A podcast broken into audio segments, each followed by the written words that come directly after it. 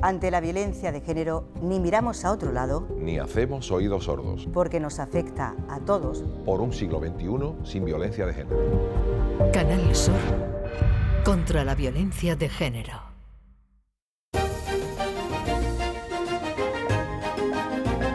En Canal Sur Radio, Días de Andalucía, con Carmen Rodríguez Garzón.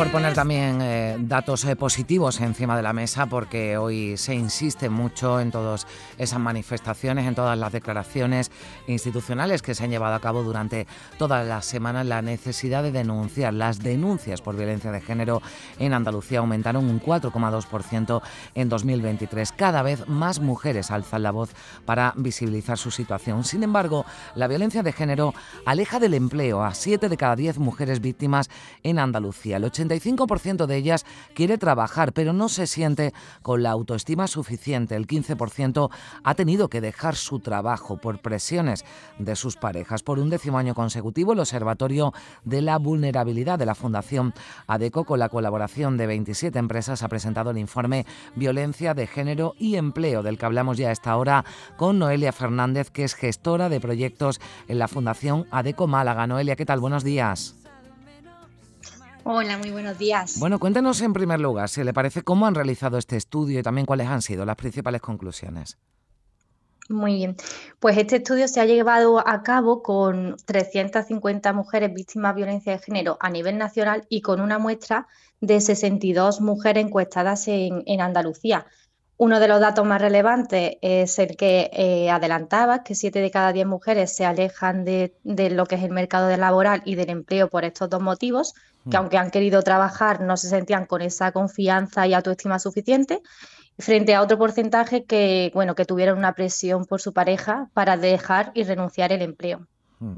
Claro, esto es como casi como la pescadilla que se muerde la cola, ¿no, Noelia? El desempleo las hace vulnerables, pero la violencia sufrida también les dificulta ese acceso al empleo. Sí, las principales dificultades que tienen ellas para el acceso de, empleo es la falta de red de contactos a la hora de, buscar empleo, ese boca a boca, la falta también de experiencia, de habilidades, ausencia de medios digitales para llevar a cabo esta búsqueda de empleo y además, bueno, de su baja autoestima, la falta de seguridad, el temor incluso que tienen de ser localizadas por la persona agresora en mm. el puesto de trabajo.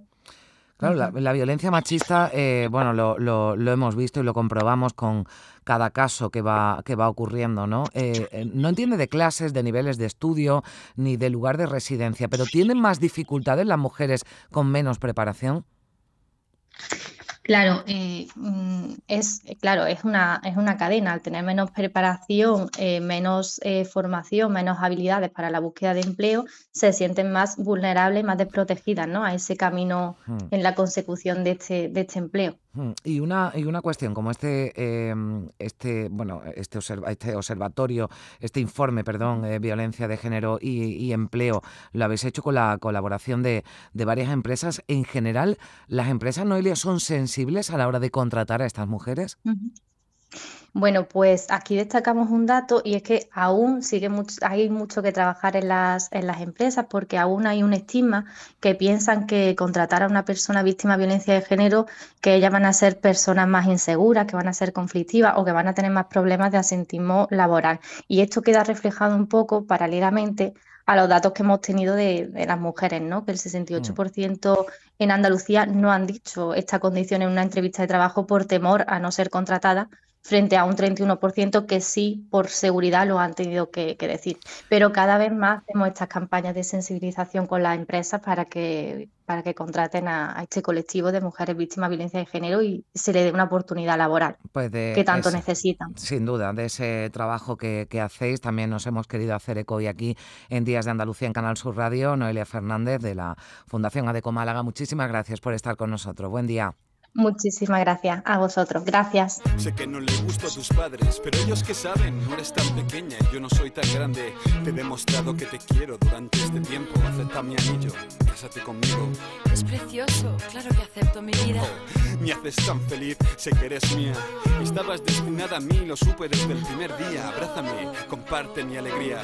Así comenzó el cuento de hadas, ramos de flores, bombones, paseos y dulces miradas. Lo que opinen los demás no vale nada. Un hombre bueno mantiene a una mujer enamorada. Los días pasan como en una fábula, vestido de novias, lista de boda, planes, nueva casa. Ella es la reina, ella es el ama, ella le ama, ella le aguanta. Eh, quizás no deberías beber tanto.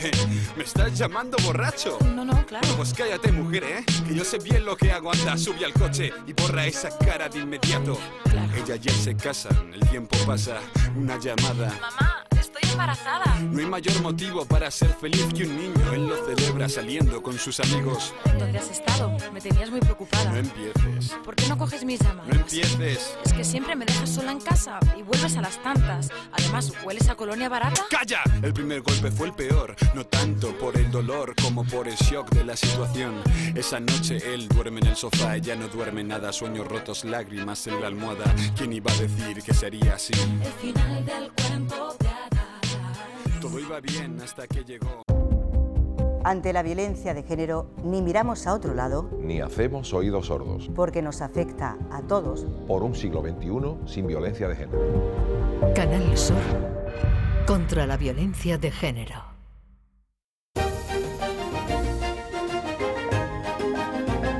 En Canal Sur Radio, Días de Andalucía, con Carmen Rodríguez Garzón.